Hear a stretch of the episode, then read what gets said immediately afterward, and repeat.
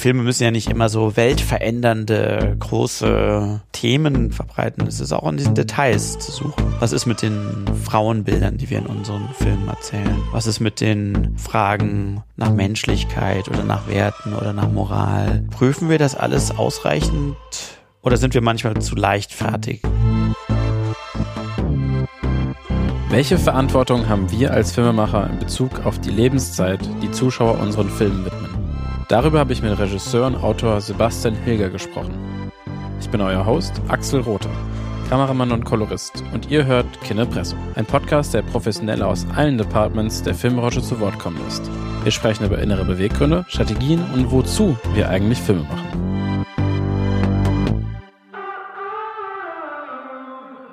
Ja, hallo Sebastian. Freut mich, dass du mit mir im Studio bist. Vielleicht kannst du dich mal kurz vorstellen und unseren Zuhörern und so einen Überblick geben, was, wer du bist, was du machst. Ja, hallo. Danke für die Einladung. Äh, ich heiße Sebastian Hilger. Ähm, ich bin ähm, vom Beruf Regisseur und Autor, aber hauptsächlich Regisseur. Hab ähm, an der Uni in Köln Filmwissenschaft studiert und dann später in Ludwigsburg Regie und lebe jetzt seit drei Jahren in Leipzig und ähm, arbeite hauptsächlich für äh, Kino und Fernsehen als Regisseur und als Mitautor meistens. Ja, selbst schreiben alleine tue ich eigentlich nicht. Aber mein Schwerpunkt liegt auch in der Regie eher. Du hast äh, an der Filmhochschule, nee, in der Filmakademie Ludwigsburg studierst, davor Filmwissenschaften. Äh, warum nochmal das Filmstudium drangehangen? Weil du hattest mir damals erzählt, dass du schon mal einen Spielfilm gemacht hast, als du äh, die ja, Filmwissenschaften genau. studiert. ja, ähm, das war tatsächlich, also für mich war es super sinnvoll, nochmal das echte Regiestudium nochmal dran zu hängen, weil, ähm, naja, damals, als ich mit äh, der Filmwissenschaft in Köln angefangen habe, war man, war ich noch sehr jung und äh, dachte so, ja, das ist irgendwie auch sinnvoll und das würde einen auch gut auf den Beruf des Regisseurs vorbereiten. Das war faktisch eigentlich nicht so. Dennoch war das Studium in Köln für mich auch eine super Erfahrung, weil im Wesentlichen, weil da eigentlich relativ viele Leute, so wie ich, gestrandet sind, die eher Filme machen wollten. Ähm, und äh, das war auch noch zu einer Zeit, als man noch auf Magister studiert hat, äh, was bedeutet hat, man musste nicht so super viel leisten, man hatte relativ viel Zeit und wir haben mit einer relativ ähm, relativ produktiven Gruppe dort dann ganz schön viel gemacht, einfach an Filmen und äh, uns gegenseitig ausgeholfen, eigene Projekte, da haben die anderen geholfen, wir haben dafür wieder bei deren Projekte geholfen. Also da ist es, war fast wie eine Filmhochschule für uns selbst irgendwie und äh, ähm, da sind viele gute Kontakte zustande gekommen, aber wir haben da vor allem auch viele wichtige Erfahrungen gemacht und unter anderem habe ich da ja auch meine äh, jetzige Ehefrau und auch ähm, wichtigste Kreativpartnerin, die Nadine, kennengelernt. Die hat das nämlich damals auch studiert.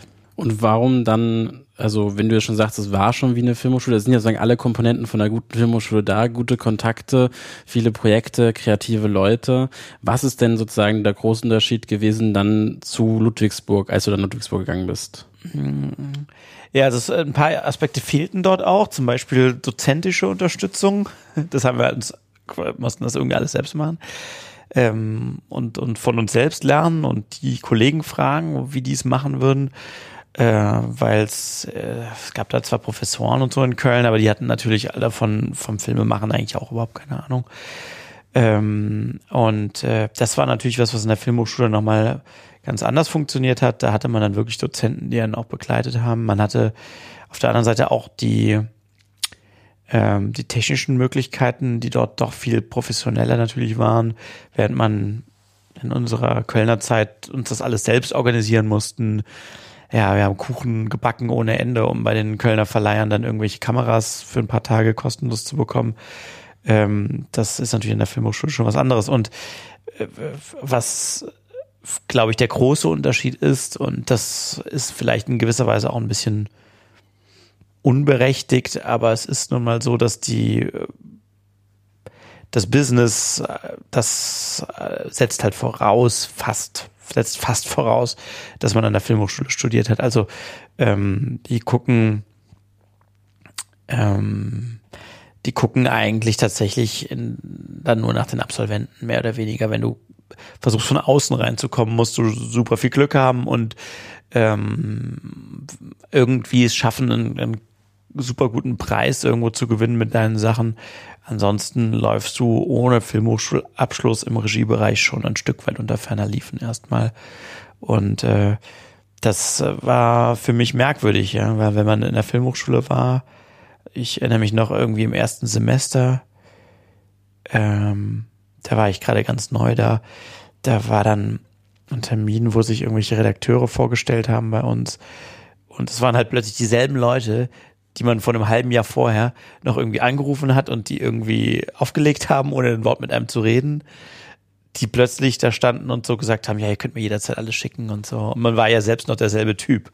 Man hatte ja sein Studio gerade erst begonnen.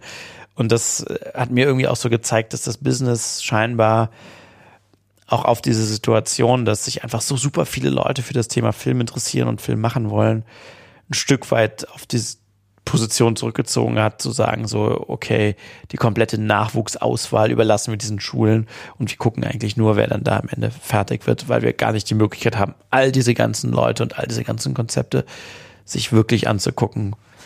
Und ähm, das in meiner Wahrnehmung ist das unberechtigt, weil von ich habe es ja ähm, dann auch hautnah erlebt, dass meine meine Kölner Kollegen und Freunde, die waren die waren teilweise auch besser als als als ich oder talentierter in, in, in dem, was sie gemacht haben.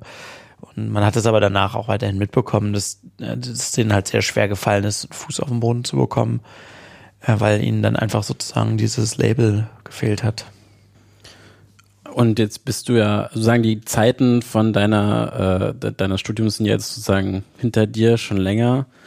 Ähm, merkst du das jetzt immer noch? Also ist sozusagen, was ihr sagt, das setzt, die Branche setzt voraus, ist jetzt nicht nur in dem Studium, ist es sozusagen vorausgesetzt, sozusagen kurz danach, sozusagen nach dem Studium, hat man einen Vorteil. Merkst du das immer noch, dass das ein Vorteil ist? Also ich persönlich erinnere, kenne kenn die, diese Frage nur zu gut. Wo hast du denn studiert? So, also ich bin ja auch nur so ein extremer Quereinsteiger. So das, das Paradebeispiel von einem Quereinsteiger. Und äh, ich habe, ich kann aber nicht so einschätzen, ob das für mich jetzt ein Stigma ist, das sozusagen immer noch an mir lastet, dass ich sozusagen nie studiert habe oder ähm, das so eine gläserne Decke ist. Glaubst du, es gibt diese gläserne Decke für, für, Quereinsteiger oder gibt's, kann man die irgendwann durchbrechen, weil man dann irgendwas richtig, oder wie, wie siehst du das? Also ich glaube, es ist auf jeden Fall für die verschiedenen Berufe auch unterschiedlich. Also ich äh, für Kamera, was ja jetzt deine Profession ist, sieht das sicherlich nochmal ein bisschen anders aus. Ähm, in meinem Beruf als Regisseur ist es, empfinde ich das schon so, dass es da diese gläserne Decke gibt. Die ist nicht undurchdringlich. Wie gesagt, wenn du mit einem Film, den du extern einfach irgendwie gemacht hast, wie auch immer, einen guten Preis bekommst oder auf der Berlinale läufst oder was auch immer, dann kann das für dich genauso ein Entree sein und dann ab da ist es dann auch egal, ob du studiert hast oder nicht. So. Aber ähm, für wenn dir das nicht gelingt, dann tust du dich doch schon sehr schwer. Und äh, da hilft dir dieses, ähm, dieses Label schon enorm. Aber es gibt auch einen, einen anderen Aspekt, der natürlich das, das Studium mit sich bringt. Und das habe ich schon auch so wahrgenommen und würde auch bestätigen, dass das hört man auch immer wieder.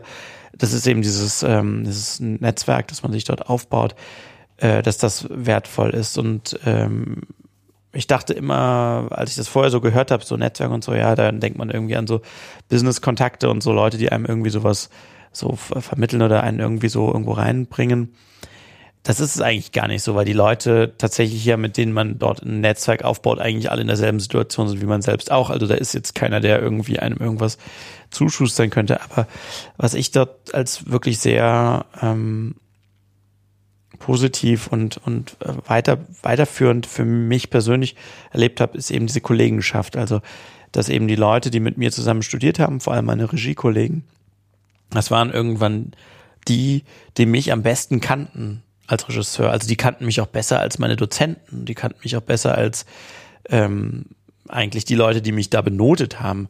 Und deswegen war mir deren Urteil über meine Sachen, die ich gemacht habe, irgendwann auch wichtiger als das, was die Dozenten dazu gesagt haben. Und ähm, es ist bis heute so, dass ich weiß, für eine bestimmte Frage, wenn ich da nicht weiterkomme, dann kann ich den und den anrufen. Oder wenn ich einen Film habe, den ich gerade mache und ich habe dann eine bestimmte Herausforderung, dann rufe ich den und den an, ob der das für mich dort für, für diesen speziellen Film machen kann. Und ähm, kannst du so, ein, so eine Herausforderung äh, benennen? Also wo mal ein Beispiel geben, wo du so einen Kontakt äh, aus deiner Stundenzeit wieder eingesetzt Ja. hast? Ja, also jetzt gerade, ich äh, bin ja jetzt gerade pünktlich aus einem Dreh zurückgekommen, einen Fernsehfilm für die ARD, den ich gedreht habe als Regisseur. Und dort ähm, gab es zum Beispiel eine Situation, wo ich ähm, äh, mit den beiden Hauptdarstellern, die in so eine Tanzekstase bringen wollte. Die sollten so ähm, äh, auf eine Musik, die sie sich eigentlich nur einbilden, ähm, draußen nachts im Regen sich so annähern und plötzlich fangen sie an, so ganz wild zu tanzen und das wird irgendwie wie so eine, fast so eine Traumszene und plötzlich sind auch ganz viele Leute um die drumherum, die mit denen tanzen und irgendwie Licht und das Blitzlicht, also das, das Gewitter wird plötzlich zu so einer Art äh, Licht aus so einem Club und plötzlich sind irgendwie so Audience Blinder und Nebel und es wird wie so eine fast eine Traumsequenz. Und ähm, da stand ich eben vor der Herausforderung, diese Tänzer eben zu brauchen, die das für, die da mittanzen und die auch ein ganz wichtiges Element waren, um auch die Darsteller wirklich so richtig aufzupeitschen, dass die so richtig aus sich rausgehen. Und da wusste ich eben, dass ich so einen meiner Regie Regiekollegen, den äh, Nico, ähm, schöne Grüße, ähm, anrufen kann. Und ich wusste so genau, wenn ich dem das erkläre, was ich machen will, dann weiß der, wie er diese Leute, die Komparsen in dem Fall, ähm, anleiten, anführen muss, damit die das am Ende leisten und damit die wirklich in dieser Situation komplett aus sich rausgehen, bereit, auch aus sich herauszugehen, bereit sind. Und das hat er dann auch gemacht und äh, das war super. Also er hat dann mit den Leuten wirklich ein mehrstündiges Vorbereitungsprogramm gemacht und ähm, es war dann am Ende so, dass es war auch klar, man kann das irgendwie nur ein oder zweimal machen, diese komplette Tanzperformance, weil dann alle nass und kalt und so sind. Und so war es dann auch. Die kamen völlig aufgepeitscht da rein, so die Augen auf und alle mega in Spannung und dann ging's los, die sind rein und die haben gedanced wie die Weltmeister und ich wusste so genau, so da kann ich mich dann drauf verlassen, dass er das auch so hinbekommen wird, dass er die Leute dafür so aufmacht, auch das, das äh, jetzt hinzubekommen. Ja, krass. Aber dann so gesehen, äh, wenn ich es richtig verstanden habe, hast du ja, war das doch, du hast ihn ja sozusagen nicht nur angerufen und angefragt hier, wie würdest du das machen, sondern hast ihn ja tatsächlich auch dann ans Set gebracht, um das zu machen. Genau, ja. Genau, also Ja. weil du meintest, äh, man, man äh, hofft immer auf Business-Kontakte. In dem Sinne war das ja dann für den Nico doch auch wie ein kleiner auf wieder Ja, Auftrag. genau. Also für ihn war es ein, ein kleiner Auftrag. Genau, er war jetzt dann für zwei Tage der zweite Regieassistent. Aber ähm, ja, ich äh, glaube jetzt nicht, dass ihn das jetzt über die nächsten Jahre bringen wird. So groß war der Auftrag jetzt auch nicht. Aber ähm, klar, natürlich, man, man kann sich schon manchmal so ein bisschen was zuschussen. Aber wir sind natürlich, gerade unter unserer Regieklasse, haben wir alle den gleichen Beruf. Also insofern ähm, können wir uns das auch schlecht zuschustern, weil wir dann selbst ja meistens der Regisseur des Films sind und der Platz ist ja dann schon belegt. Aber ähm, nee, ich äh, weiß einfach, das ist eine. Ich gehe auch mit meinen Filmen zu meinen Kollegen, meinen Regiekollegen und zeig denen die als allererstes und frag die, was denkst du so, ne? Und äh, was, äh, was siehst du auch da drin, wo ich mich auch weiterentwickelt habe und wo ich nach wie vor immer noch dieselben Baustellen habe, die ich immer schon hatte? Und wie gesagt, deren Urteil bedeutet mir da mehr als das von, äh, von irgendwelchen Dozenten. Und das ist schon was, ich sag mal, dafür braucht man nicht zwingend eine Filmhochschule. Das ist auch andernorts möglich, äh, wenn man sich eine gute Kollegenschaft aufbaut, mit denen man wirklich so, so richtig Rücken an Rücken durch die Dinge durchgehen kann. Da braucht es nicht zwingend die Filmhochschule, aber die hilft natürlich in gewisser Weise, weil man dort automatisch ein Stück weit in der, in der ähnlichen Situation ist und dadurch auch ähm, die Wahrscheinlichkeit, dass man eine gute Kollegenschaft aufbaut, relativ groß ist dadurch. Du hast ja jetzt viel über Kollegenschaft gesprochen, über sehr enge Verbindungen. Also ich kenne das ja auch. Ähm, man, man, man, irgendwann geht man durch dick und dünn. Ne? Ich habe mit meinem Kollegen, der mal gemeint hat, äh, Set ist Krieg.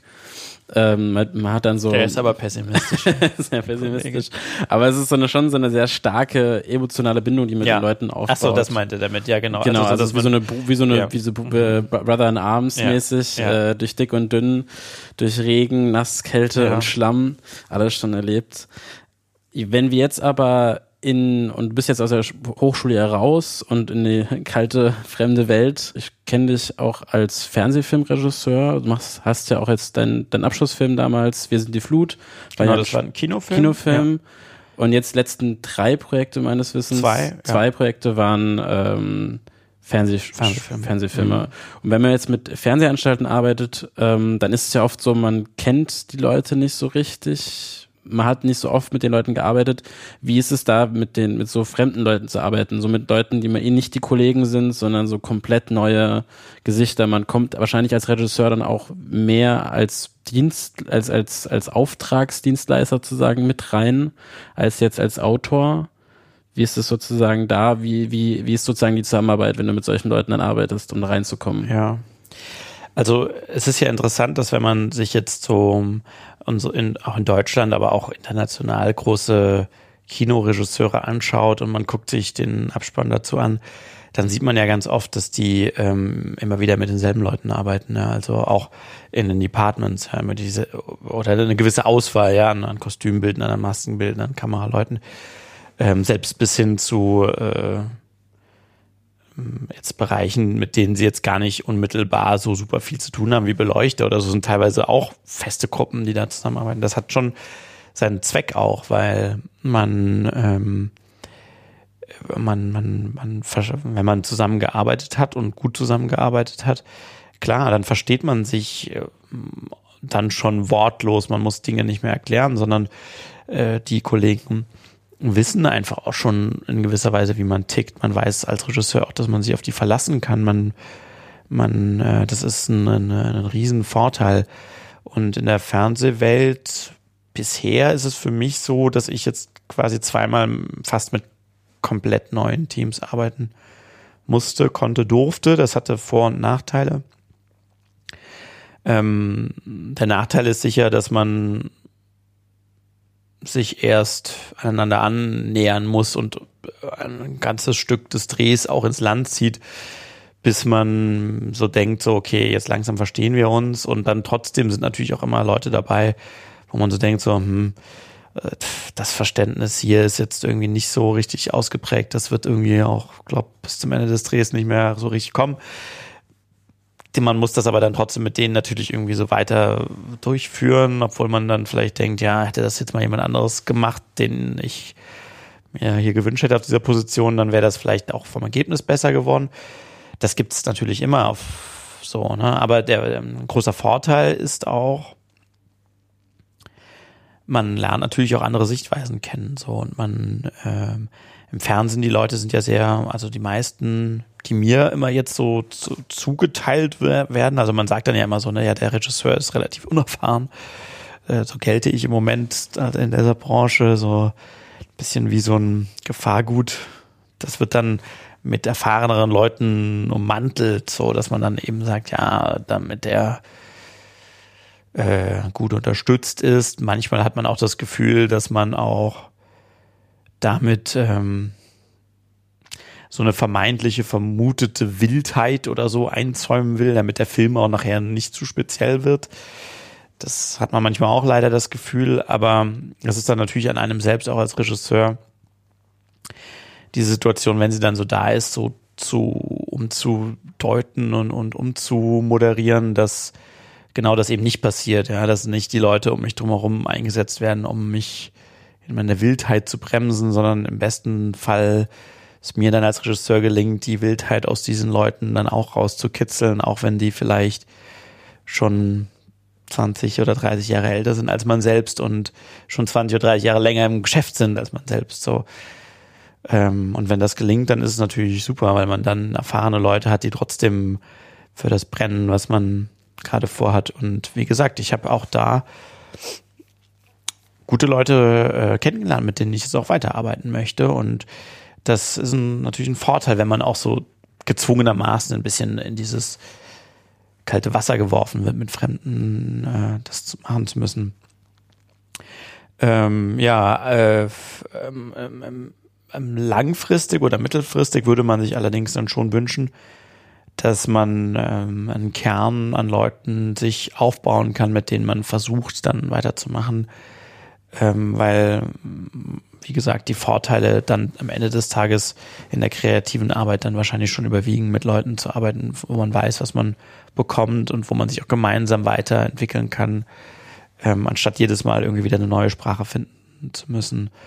Das geht dann meistens auch nicht komplett mit allen Leuten, weil die haben ja meine Leute, die anderen haben auch irgendwie Termine oder können dann nicht oder muss dann immer wieder auch Positionen wieder neu füllen und so. Das heißt, man äh, läuft ja, glaube ich, jetzt auch nicht Gefahr, so eine, äh, so eine eingeschworene Altherrengruppe zu werden. Aber würde ich mir natürlich für die Zukunft schon wünschen, dass auch wenn man meine eigene Erfahrung dann als eher ausreichend irgendwann ansieht, dass ich dann auch vielleicht mehr bestimmen kann, welche Kollegen ich dann auch mitnehme, die sich bisher an meiner Seite dann auch bewiesen haben. Du hast äh, gesprochen, dass du wirst noch so als als als Jungblut äh, ähm, gesehen von von deinen Auftraggebern, vor allem wahrscheinlich von der, Redak von der Redaktion oder der Produzenten, die sozusagen dir äh, noch das vollste Vertrauen ausgesprochen haben in deine in deine Fähigkeiten dieses fehlende Vertrauen wird sich jetzt ja nicht nur auf dem Aspekt niederschlagen, dass du äh, Leute an die Seite gestellt bekommst, die dir irgendwie sozusagen Regieassistenten, Kameraleute, die erfahrener in Anführungszeichen sind, ähm, die passen oder nicht passen, das ist ja dann sozusagen auch diese Frage, ne? Stimmen die mit der Vision, die du auch als Regisseur irgendwie hast? Du kannst, ist ja eigentlich wichtig, dass du sozusagen solche Leute auswählst. Aber gibt es dann noch andere Sachen, Kompromisse, wo, die du eingehen musst bei sowas? Oder generell Kompromisse, die durch sowas entstehen, die du dann haben musst, zum Beispiel Auswahl von Schauspielern oder ähm, weil das ist ja auch was, weil als Regisseur möchte man ja doch eigentlich Kontrolle über sein Werk haben. Ja, also interessanterweise, äh, ich habe jetzt zwei Fernsehfilme gemacht. Nach dem ersten Fernsehfilm habe ich so gedacht, ähm, ja, okay, ähm, es ist ja auch irgendwie in gewisser Weise klar, dass man dir jetzt noch nicht so richtig vertraut hat, ähm, dass man mit bestimmten Ängsten auf deine Person reagiert hat und das in gewisser Weise versucht hat, dann irgendwie auch auszugleichen, weil du ja noch äh, auch noch äh, jung in Anführungsstrichen ja für unsere Branche, für alle anderen Branchen ist man ja einfach im besten Alter, aber in unserer Branche gilt man ja dann noch als Jüngling, äh, weil du ja noch jung und unerfahren bist nach dem zweiten Film habe ich jetzt aber irgendwie so das Gefühl mehr bekommen,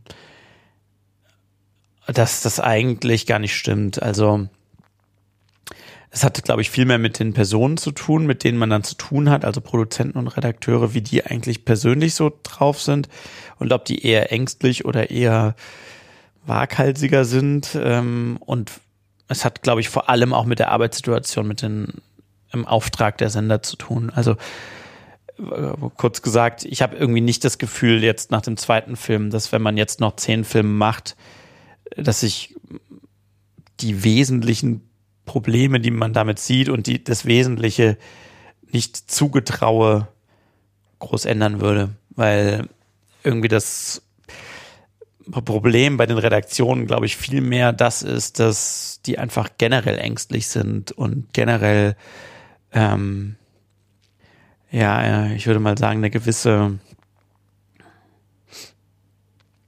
eine gewisse äh, Sorge vor der Idee haben oder so, ja. Ähm, als dass das jetzt wirklich mit mir als Person so stark zu tun hat. Also ich könnte mir gut vorstellen, dass wenn ich zehn Jahre weiter solche Fernsehfilme mache, dass ich trotzdem mit denselben Themen dort zu tun haben werde. Welche Themen sind das? Der, der, der Fernsehfilm, unter der redaktionellen Aufsicht. Der normale Fernsehfilm, es gibt ja auch immer besondere Fernsehfilme, die dann auch besonders be beworben sind oder belabelt sind. Da ist das, glaube ich, nochmal anders. Da ist es vielleicht eher so ein bisschen wie im Kino. Aber ich sag mal, der normale Fernsehfilm, für den ich jetzt so gearbeitet habe, Freitag, Samstagabend, ähm, man möchte da eigentlich auch normale Filme. Also, und das widerspricht natürlich grundsätzlich meiner Definition meines eigenen Berufs. Also ähm, hm, ich würde mal so sagen, wenn man wie kann ich mir den Widerspruch vorstellen? Ja, es ist, also ich, ich bringe mal das Beispiel, es ist so wie auf so einer Familienfeier, ja, und plötzlich steht irgendwie der Onkel auf und erzählt einen Witz. Und es ist so totenstill im Raum. Und es ist dann die Möglichkeit so, dass es einfach super witzig ist und alle lachen total oder es kann super peinlich werden. Beides ist möglich in dem Moment. Aber das ist unsere Arbeit. genauso ist unsere Arbeit. Wir sind der Onkel, der aufsteht und diesen Witz erzählt und es kann peinlich werden und das kann genial werden. Und ganz genau weiß es man selbst immer nicht. So, man hat ein Gefühl dafür und ich glaube, wenn man mehr Erfahrung hat, wird das Gefühl zutreffender. Aber genau weiß man es nicht. Man, es ist immer ein Wagnis. Und so die redaktionelle Grundhaltung, die ich mitbekomme, das soll auch nicht für alle gelten. Und wie gesagt, ich habe bisher auch noch, ähm, wie soll das auch für alle gelten? Ja, ich rede von meinen Erfahrungen. Die redaktionelle Grundhaltung sehe ich aber immer so, dass die, wenn die der Onkel wären, eigentlich immer erst mal einfach nur sitzen bleiben und eher gar nicht aufstehen, um den Witz zu erzählen, weil es möglicherweise peinlich werden könnte. Und damit schlagen sie auch die Möglichkeit aus, dass es super gut werden könnte. Und diese Haltung spiegelt sich quasi in jeder kreativen Entscheidung wieder, die über deren Tisch läuft. Wenn man zwei Möglichkeiten hat, die gewagtere, die besonders gut oder vielleicht auch besonders komisch werden könnte und die normalere, würden die sich immer für die normalere entscheiden. Und das ist für einen kreativ arbeitenden Menschen und das ist auch egal, ob es ein Regisseur, ein Kameramann oder was auch immer ist, Autor, ist natürlich ein grundsätzlich unterschiedliches Berufsverständnis. Weil wir würden immer das Gewagtere nehmen. So sollten wir zumindest. Fordere ich von uns und oder von mir. Und ähm, das ist äh, eine Situation, die sich mit der man umzugehen lernen muss und was einem schwer fällt. Mir fällt das immer wieder schwer. Ich würde das auch als die größte Herausforderung in meinem Beruf tatsächlich im Moment so bezeichnen. Aber man versucht sich natürlich da auch Strategien zurechtzulegen, wie man diesem grundsätzlichen Widerspruch versuchen kann auszuweichen. Aber ich bin auch fest davon überzeugt, dass das auch der grundsätzliche Widerspruch ist, der dazu führt, dass das Fernsehen auch so ist, wie es ist. Weil wenn Individuen dort sitzen, die möglicherweise, also in, in meiner Position oder in der Position des Autors oder in der Position des Produzenten, also quasi der Gegenpart des Redaktionssystems, die ähm, vielleicht in dem Moment weniger Ambitionen haben oder denen es ein bisschen egaler ist oder die es auch einfach erstmal jetzt vielleicht nur als ihren Beruf sehen, das jetzt irgendwie so zu machen. Die werden natürlich sich dann davon überzeugen lassen, die weniger interessante Variante zu wählen und quasi der Onkel zu sein, der eben sitzen bleibt, anstatt aufzustehen und den Witz halt zu versuchen. Ja, das ist schon eine relativ äh, starke Grundhaltung, die man so bemerkt. Also ich bin auch immer so oft bei so Podiumsdiskussionen, also nicht sitze nicht vorne drauf, aber sitze immer als Gast und ärgere mich immer sehr stark über diese Grundhaltung, äh, die jetzt auch äh, war beim Nachwuchstag hier in Leipzig und da war Sky da, zwei Vertreter von Sky Deutschland, die darüber gesprochen haben, wie sie ähm, wie sie arbeiten hier in Deutschland, also wie sie auch Drehbücher auswählen. Und ein sehr interessanter Aspekt fand ich, der sich so wiederholt, die ich immer wiederholt irgendwo sehe, ist, dass halt kein Risiko eingegangen wird.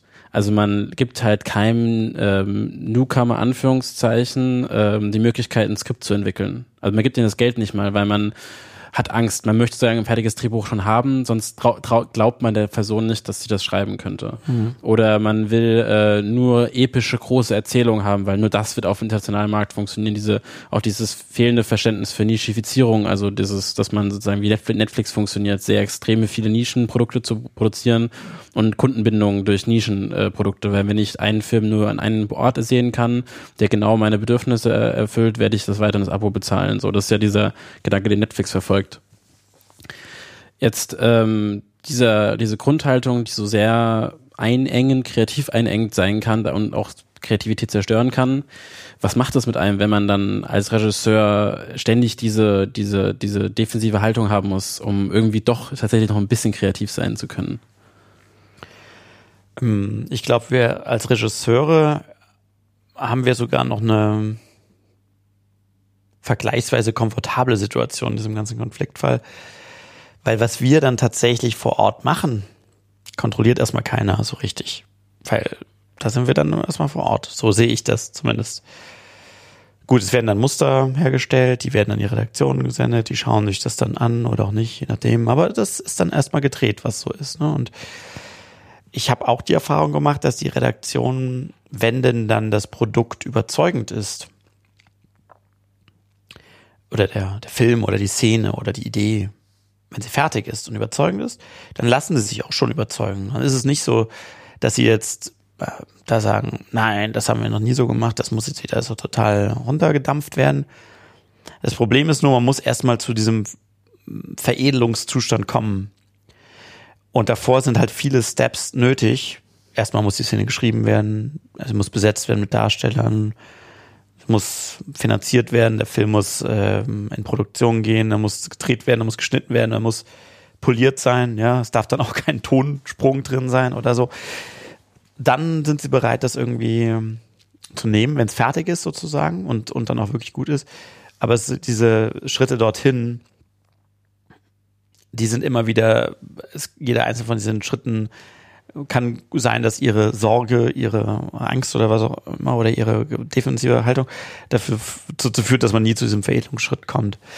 Und ähm, das ist, glaube ich, vor allem ein Problem, das natürlich die Autoren dann betrifft, weil ähm, die Autoren liefern ja eigentlich grundsätzlich, sollte das, so ist zumindest mein Verständnis, ein wie eine Zutat, ja, bei einem, bei einem Koch oder so, ja, das, das Drehbuch ist oder die Auswahl aller Zutaten, die man braucht, aber gekocht werden muss noch. So. Ähm, und wenn aber man schon bei den Zutaten die ganze Zeit anfängt, die Sachen gar nicht erst dem vorne an den an den Herd herantragen zu lassen, dann wird es auch niemals gekocht werden damit so. Und ähm, das ist für die Autoren ein, ein Riesenproblem, noch viel mehr als für uns, weil denen wird die ganze auf die Finger geschaut. Die müssen halt jede Fassung abnehmen lassen. Da wird über jedes Wort gestritten und, und im Zweifel rausgestrichen, so und was, was dort rausgestrichen wurde, bekomme ich ja niemals als Regisseur angeliefert, so dass ich es auch niemals machen kann. Ähm, deswegen ist das, glaube ich, für die noch eine viel größere Dilemmasituation als für uns. Wobei gleichwohl bei uns ist auch, also ich will es auch nicht schönreden, das ist natürlich trotzdem extrem schwierig und frustrierend, weil am Ende des Tages ist die Situation nun mal so. Die bezahlen es, deswegen dürfen sie alles entscheiden. Wenn die am Tag vor der, vom, vor der Sendung auf die Idee kommen, alles zu ändern, dann machen sie das. Können sie es machen. Dann können sie mich rausschmeißen, dann können sie jemand anderen engagieren, dann können sie es einfach auch selbst machen ich habe faktisch keine Handhabe, außer dass ich versuchen kann zu argumentieren. Und das passiert ja in der Praxis leider auch. Ne? Das, die Situation bekommt man ja auch immer wieder mit. Und ähm, wir sind halt auch als Redaktion, die meisten unserer Redakteure sind auch keine Filmemacher, natürlich. Die sind Leute, die sich in diesem Sendersystem auf diese Position irgendwann hochgearbeitet haben. Viele haben irgendwelche geisteswissenschaftlichen Hintergründe. Manche kommen vielleicht auch aus dem Schreiben oder so. Aber ähm, das ist natürlich auch ein Problem, dass ähm, wenn, wenn ich halt so eine Szene dann lese oder auch schreibe, als Regisseur ist ja meine Aufgabe sozusagen zu visionieren, wie das nachher aussehen könnte und den besten Fall anzunehmen und, und dafür zu arbeiten, dass der beste Fall Realität wird. Aber man, wenn das kann man auch nicht richtig vorwerfen. So, das ist halt einfach nur mal so, dass äh, wenn diese Fantasie halt irgendwie nicht da ist oder diese, diese eigene Visionisierung gar nicht so richtig stattfindet, dass man es dann vielleicht doch erstmal komisch findet oder so, was man da liest und dann eher sagt so, lass uns doch irgendwie so mehr machen, wie man, wie es sich schon, wie es sich schon bewährt hat oder mhm. so, ja. Ja. Das ist auf jeden Fall ein, ein Fernsehspruch. Wir haben es schon immer so gemacht, deswegen machen wir es auch so weiter. Ja. Das würde keiner so richtig so sagen, aber äh, man merkt Und halt. Ich habe es schon öfters gehört. Ja. also direkt ins Gesicht gesagt. Ja. Machen wir schon immer so. Okay, ja. gut. Ja. ja, ja, das. Ja, ja, das. Also ich habe so bei, bei uns oft so das Gefühl, wenn man halt in so eine Drehbuchbesprechung geht und man hat ähm, jetzt irgendwie sich was überlegt, was, was für einen selbst steil ist, ja, also was, was irgendwie, was man selbst besonders findet und was man irgendwie auch gut findet dadurch. Und man redet dann und so und man würde zu irgendeinem Zeitpunkt vorschlagen, okay, lass es uns doch vielleicht normaler machen und wir machen es einfach so, dass sie ist halt jetzt dann keine Raketenwissenschaftlerin, sondern sie ist vielleicht Ärztin, die Figur oder Anwältin es würde sofort gesagt werden, ja, super. es ist irgendwie nicht so, dass die einen dazu drängen oder einen das befehlen, also manchmal auch, aber man hat eher so die ganze Zeit so das Gefühl, so, man würde mit so sehr viel Wohlwollen überschüttet werden, wenn man es dann halt einfach normaler macht und einfach nicht so viel Arbeit verursachen würde. Aber das ist auch unsere Aufgabe, glaube ich. Also, und ich fordere das auch von meinen Kollegen und man sieht leider oft, dass es nicht der Fall ist, ja. Viele meiner Kollegen oder Autorenkollegen, ich will ja gar nicht über alle jetzt urteilen, ja. Es gibt wirklich natürlich extrem viele, die das wirklich sehr ambitioniert machen und mit sehr viel Einsatz und mit sehr viel Mühe und Liebe diese Kämpfe auch ausfechten. Aber es gibt auch viele, glaube ich, denen es scheinbar auch so ein bisschen egal ist, weil anders ist es nicht zu erklären, warum ich so viele Fernsehfilme sehe, die einfach so mittel- oder unterdurchschnittlich sind. Du hast einen sehr schönen Übergang gemacht und zwar wir haben jetzt gerade sehr viel über Ängste und die Verantwortung, die solche Ängste auslöst, vor allem bei Produktion und Redaktionen das hast du gerade sehr schön angesprochen, und zwar die, du forderst das von anderen Filmregisseuren, dass die etwas machen, sich zwar, und zwar für den Inhalt des Films irgendwie begeistern und dafür durchsetzen. Denn du hast ja auch ein anderes Verhältnis, eine andere Verantwortung, und zwar das Verhältnis zu deinen Zuschauern, die Verantwortung für deine Zuschauer, für dessen Unterhaltung, dessen äh, Mehrwert, den sie aus diesem Film mit rausnehmen. Und ähm, wie siehst du dein Verhältnis, deine Verantwortung für die, für die Zuschauer, die deinen Film sehen? Ja, das ist eine gute Frage, weil ähm, ich habe das tatsächlich mal ausgerechnet, irgendwann, als ich mal da saß und so überlegt habe, dieser Fernsehfilm, den wir da vor, vor anderthalb Jahren gemacht haben, der hatte, war durchschnittlich erfolgreich, ja, war kein besonderer Hit, war auch kein Flop, hatte ähm, knappe drei Millionen Zuschauer am Freitagabend ähm, wenn man das halt ausrechnet, drei Millionen Zuschauer, die 90 Minuten sich damit beschäftigen, anderthalb Stunden, ähm, kommt man halt auf eine Zahl von Stunden, ja, die so extrem hoch ist, dass die mehrere Menschenleben umfasst. Und wenn man sich das mal vergegenwärtigt, dass quasi jemand zu dir kommen würde und würde dir mehrere neugeborene Babys hinlegen und würde sagen, du bist quasi für die, deren Lebenszeit bis zu ihrem Tode jetzt verantwortlich, würde man ja, man würde ja vor Verantwortung platzen, man würde das Beste geben, was man könnte, oder wenn man es nicht tun würde, wäre man ein ziemlicher Idiot auf jeden Fall. Und wenn man das halt runterbricht, es sind einfach, natürlich, die, die Zeit ist kein ganzes Leben, die man beeinflusst, aber die Breite an Menschen, die Menge ist so unfassbar groß dass es eigentlich ein Hohn ist, finde ich, wenn man nicht das als Anlass nimmt, das Beste zu geben, was man geben kann. Und das bedeutet eben, dass man für jegliche kreative Entscheidung auch bis zuletzt kämpft und sich eben nicht klein beigibt, solange es noch eine Chance gibt, dass sie vielleicht noch zur Umsetzung kommt. Klar, am Ende kann man sich entscheiden und am Ende ist es auch so, dass Obersticht unter, aber was ich halt verlange von meinen Kollegen auch, von mir auch, von den Autoren und den Autorenkollegen, dass sie sich dieser Verantwortung bewusst sind und dass sie es einfach trotzdem, auch wenn der Gegenwind da ist und auch wenn die Stimmung eisig ist und auch wenn natürlich auch immer im Raum steht, pff, der Hilger, der macht aber echt ganz schön viel Arbeit auch. Der andere Kollege, der vielleicht schneller abnickt, der ist irgendwie äh, ein bisschen leichter zu handeln, sollen wir nicht vielleicht den nehmen? Also das kann ja auch auf die eigene berufliche weitere Laufbahn sich negativ abfärben und trotzdem muss man es eigentlich verlangen. Und die Ausrede, ja, es ist ja nur Fernsehen, die man immer wieder hört, ja, dieser Zynismus, der sich dort zum Teil breit macht, ähm, der ist eigentlich untragbar, ehrlich gesagt, weil die Verantwortung ist zu groß. Und auch gesellschaftlich ist sie zu groß. Also mal abgesehen davon von dieser Menge Zeit, für die man, die man Menschen beschäftigt, tragen wir ja auch einen ganz enormen gesellschaftlichen Verantwortung in uns, die ähm, in Bezug auf die Formung und Weiterformung und Entwicklung unserer Gesellschaft steht. Was ist mit den Frauenbildern, die wir in unseren Filmen erzählen? Was ist mit den äh, Fragen nach Menschlichkeit oder nach Werten oder nach Moral? prüfen wir das alles ausreichend gut, was wir damit in die Welt raussenden? Oder sind wir manchmal zu leichtfertig? Wir sollten es nicht sein, denke ich. Und wir sollten es sehr genau prüfen, weil es einfach wir mit so einem Film, den wir machen, so viele Leute für so viel Zeit beeinflussen.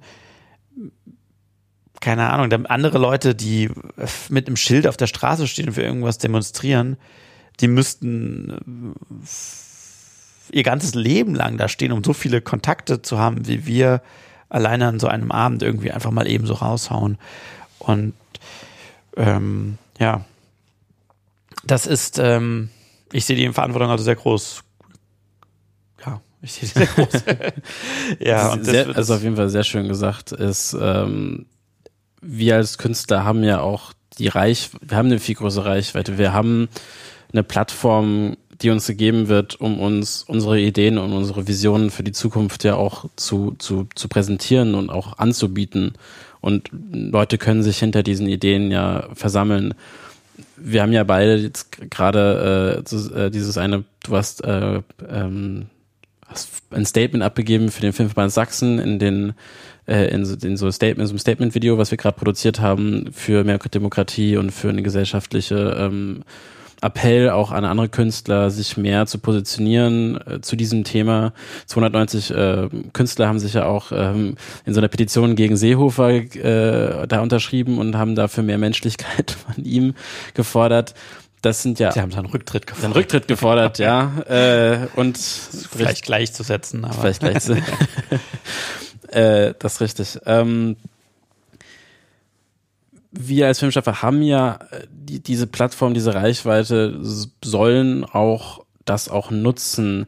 Wie, du hast ja schon ein paar Punkte angesprochen, wie können wir als, äh, äh, wie, welche Ideen hast du, die wir als Künstler nutzen können, um äh, gesellschaftliche Veränderungen auch äh, bei, daran, daran beizusteuern?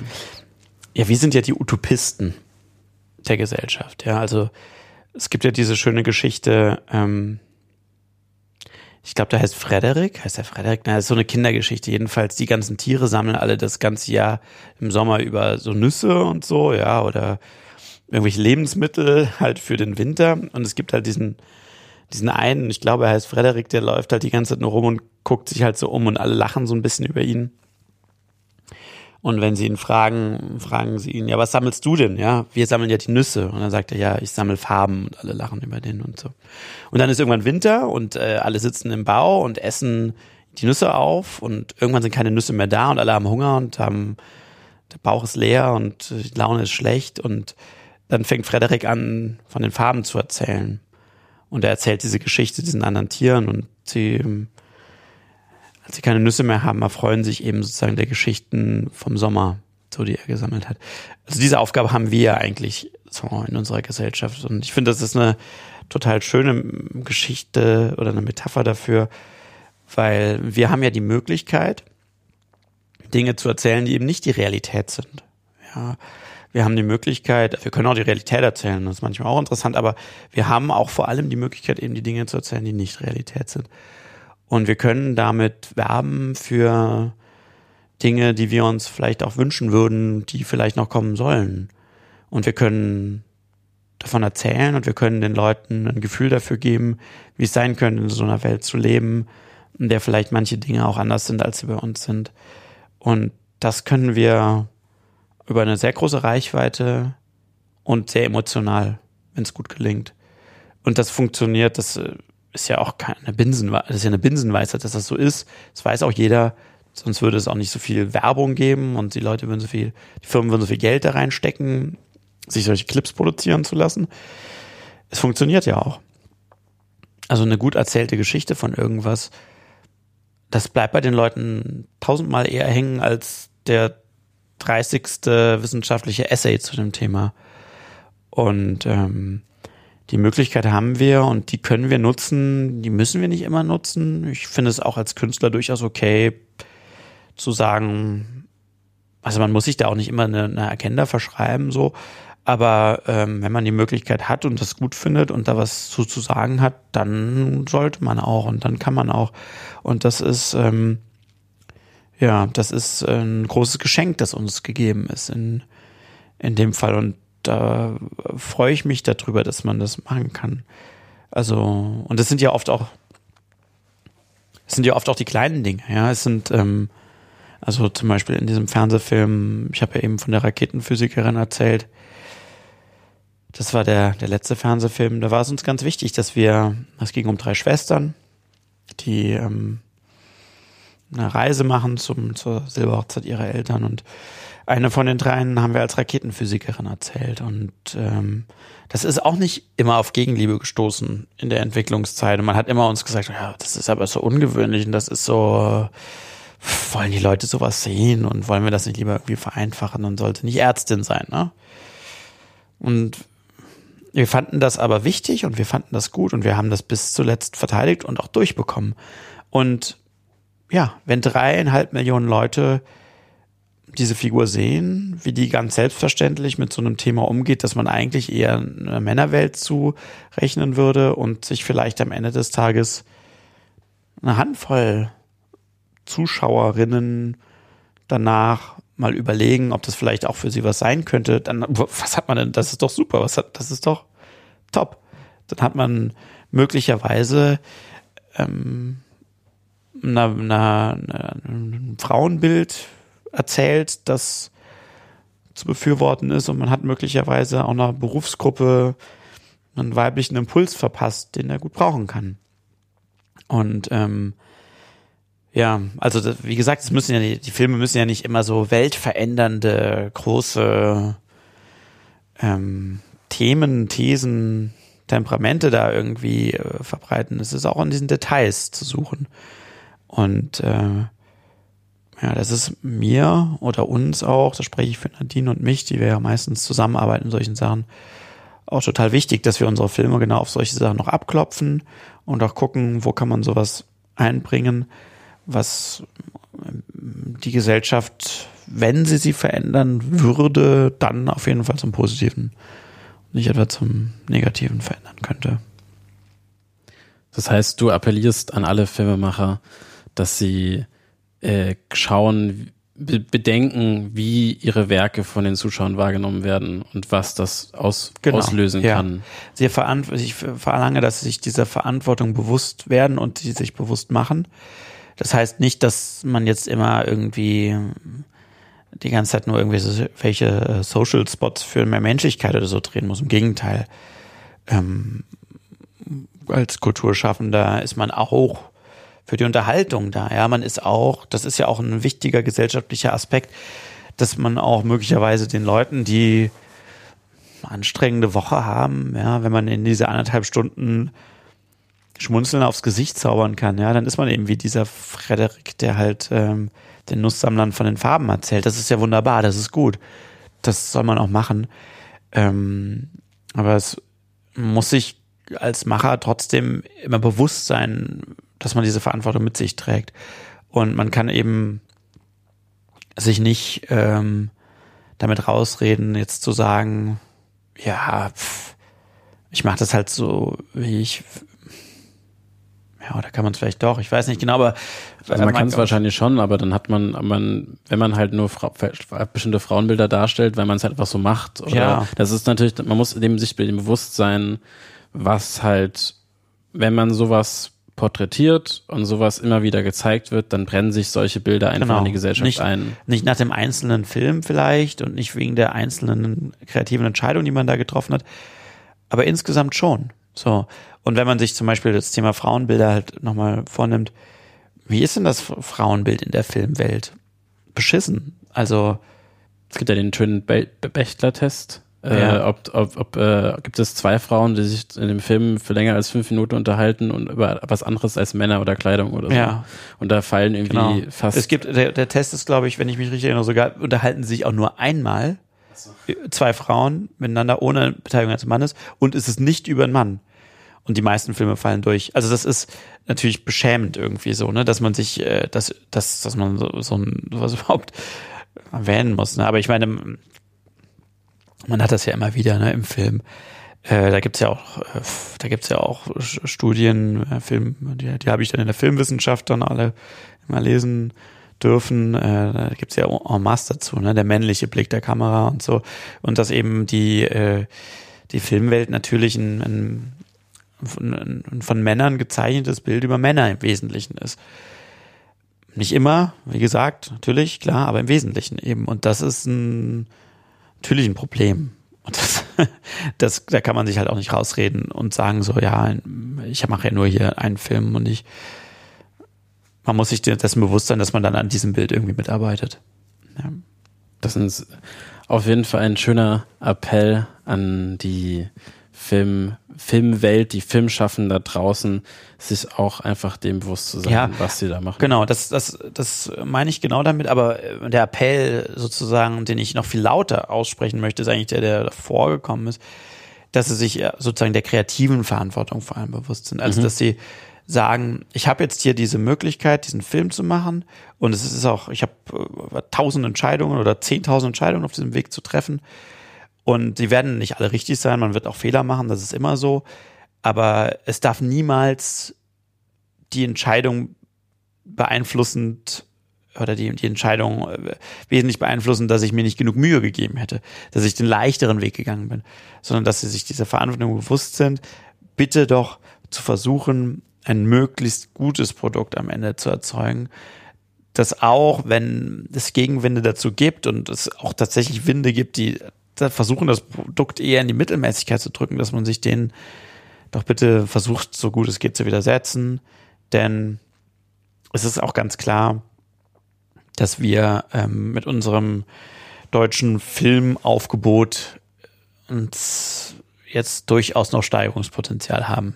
Also ich will nicht alle deutschen Filme in eine Tonne kloppen und es gibt wirklich ganz tolle und, und, und auch große Talente und brauchen und bräuchten uns eigentlich nicht zu verstecken. Aber wenn ich es mir Mittel angucke und gerade im Fernsehbereich, da ist noch Steigerungspotenzial. Auf jeden Fall. Dann hoffen wir doch, dass wir bald von dir noch mehr Filme sehen, die das Potenzial auf jeden Fall ausschöpfen. Denn wir sind schon am Ende unserer Zeit. Es sind ja schon fast eine Stunde gewesen. Deswegen vielen das Dank. verging ja wie im Fluge. Wie im Fluge. Ja. äh, vielen Dank, Sebastian, für die extrem spannenden Einblicke in die Welt der, äh, der allen möglichen deiner, deiner Arbeit. Ja, danke für die Einladung und dann bis zum nächsten Mal. Bis zum nächsten Mal. Ciao.